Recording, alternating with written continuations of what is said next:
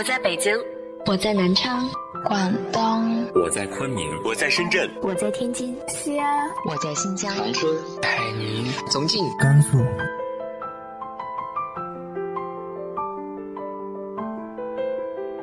这里是 FM 幺八零八四，昨天的你的现在的未来，我是主播背着吉他的蝙蝠女侠。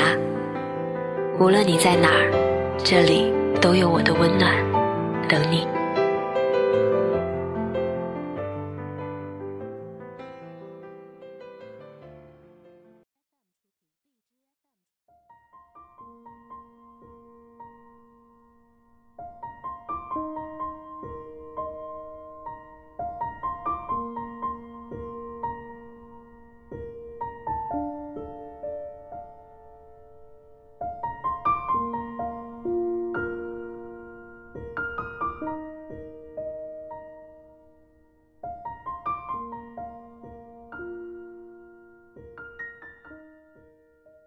嗨，亲爱的你，晚上好。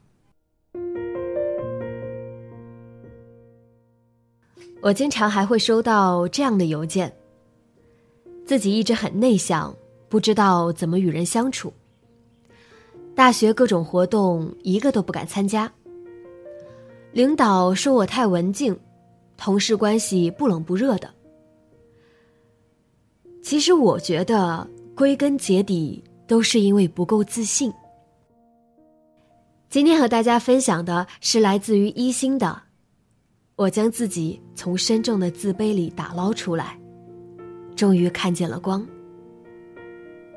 让我们一起来学习一下他是如何让自己自信起来的。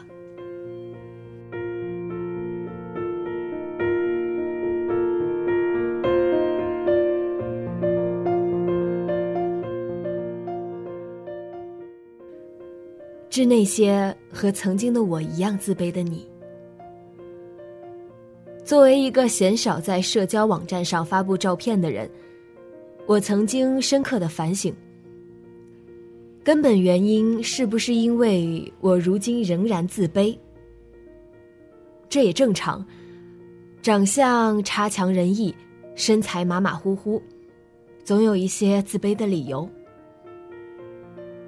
有时候看偶像剧，看别人的高中都风生水起、热烈恣意，我的心底常常愤恨难平。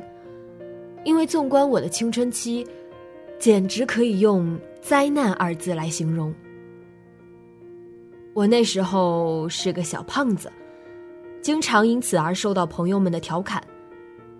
比如，我站在窗前忧郁地说：“学习太累，真想跳下去。”一死了之。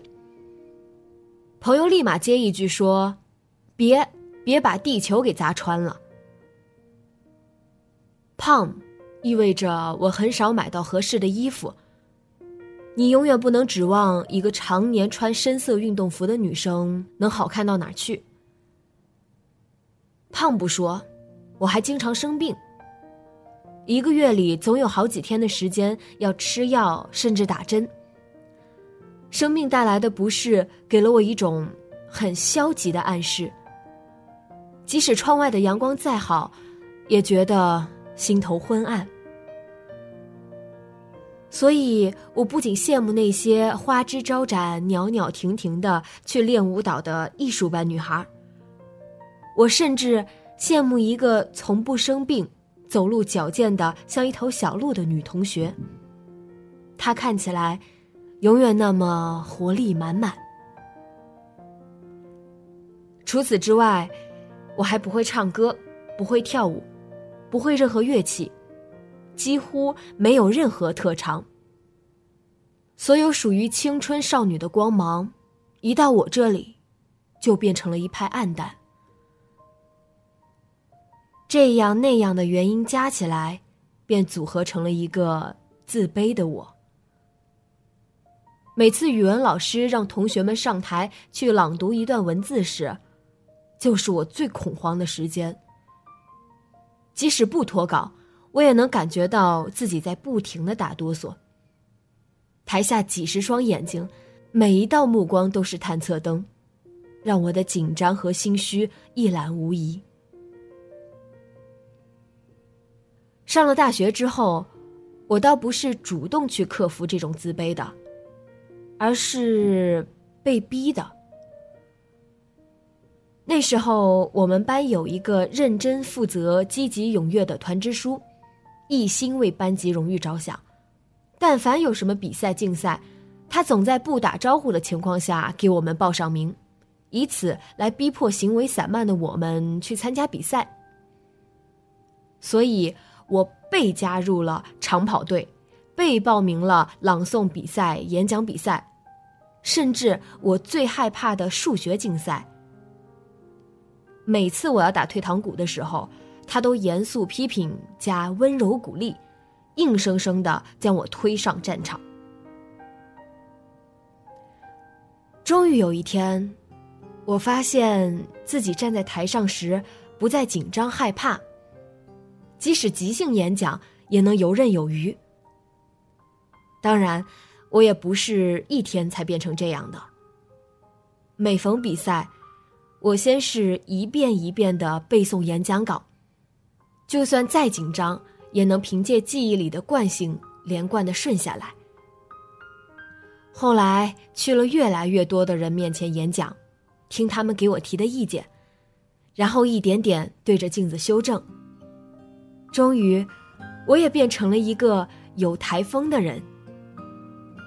也是那之后，我才终于知道，从没有天生就能侃侃而谈的人。他们和你我一样。在人后沉默练习了无数遍，才终于得以侃侃而谈。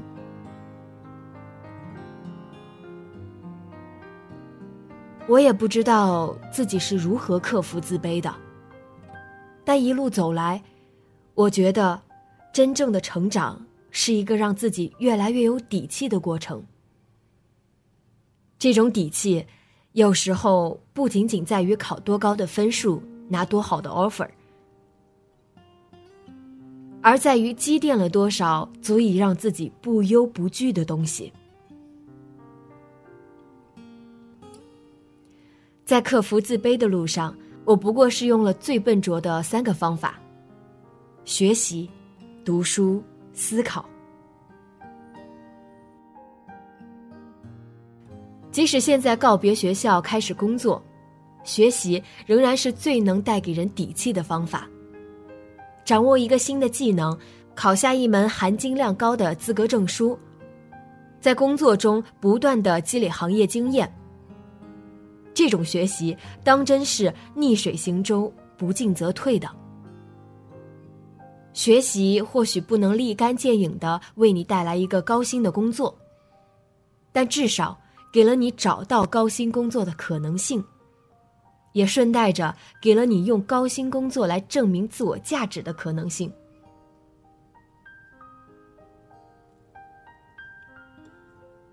有人觉得读名著没有用，读心灵鸡汤更有立竿见影的效果。可我总觉得，也许一篇心灵鸡汤能让你在一瞬间燃烧起了斗志，可很难指望它去拯救一颗卑微的心。反倒是那些流传了数百年的名著，那些隐藏在字里行间的真挚、善良与美好，足以让你在暗自哭泣时，因为一个遥远的、未曾谋面的惺惺相惜的人，也曾走过相似的痛苦，而心留余温。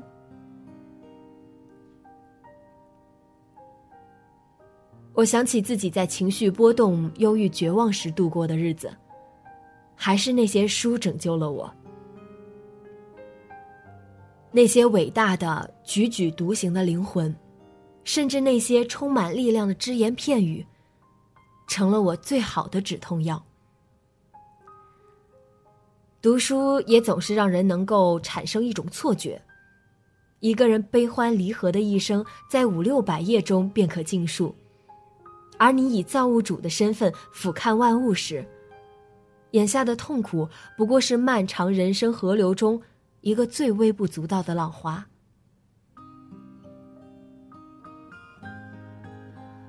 忘了是哪个哲人说过，思考是人与人之间最后的区别尺度。在这个信息爆炸的时代，越来越多的人沉迷于微博上的搞笑动图和段子，沉迷于一遍遍的刷新朋友圈，查看他人的最新动态，却鲜少有人愿意在人潮拥挤的嘈杂生活里，像古人一样，五日三省吾身。可思考如此重要，几乎是最深刻的成长方式。他人走过的路只是参照，从自己的跌倒中思考为何会跌倒，才会让自己走得愈加顺遂。曾有人发邮件问我：“你是如何变得这么内心强大的？”我回复了简单的一段话。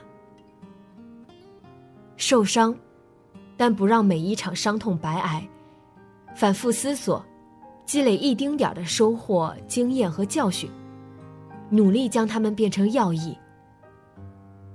读书、看历史，相信时间的魔力，由此确信自己此刻的微弱痛苦，至于一整个曼妙人生，不过是转瞬。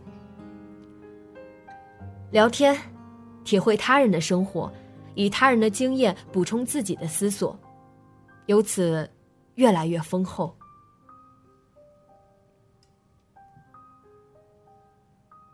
可事实上，我当然不是天生就内心强大，不过是在一路走来的过程中总结了这些所谓的要义。这年头，大家都依赖鸡汤，甚至鸡血，殊不知。真正给人带来自信感的，绝非仅仅鸡血。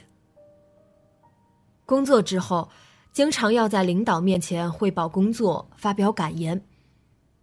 最开始，一看到台下一群西装革履、严肃无比的领导，也会紧张。后来的解决方法，倒不是上台前给自己拼命打鸡血，而是在台下一遍遍的查阅资料、修改工作总结，再往前推。也不过是将工作做得更好而已。如此，才有些底气去从容应对台下那些目光炯炯和提问质疑。所以，克服自卑、懦弱、紧张的方法，不过是通过自己对自己的磨练，变成一个更好的自己，变成了一个让人心悦诚服的自己。这个世界上总有解决问题的方法。觉得胖就减肥，身体弱就锻炼，写不好就多写。也许经过一万种尝试之后，你和我一样，仍然有些微的自卑。但至少，我们终于能够坦诚又宽容的爱这个不完美、略胆小。却总在进步的自己。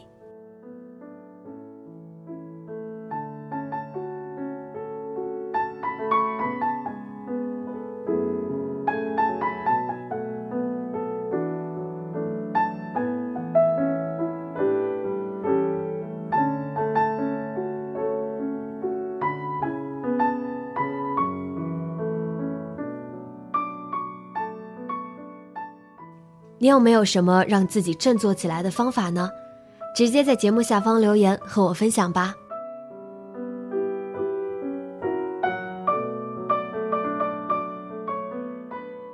今天的节目就到这里，节目原文和封面请关注微信公众号“背着吉他的蝙蝠女侠”。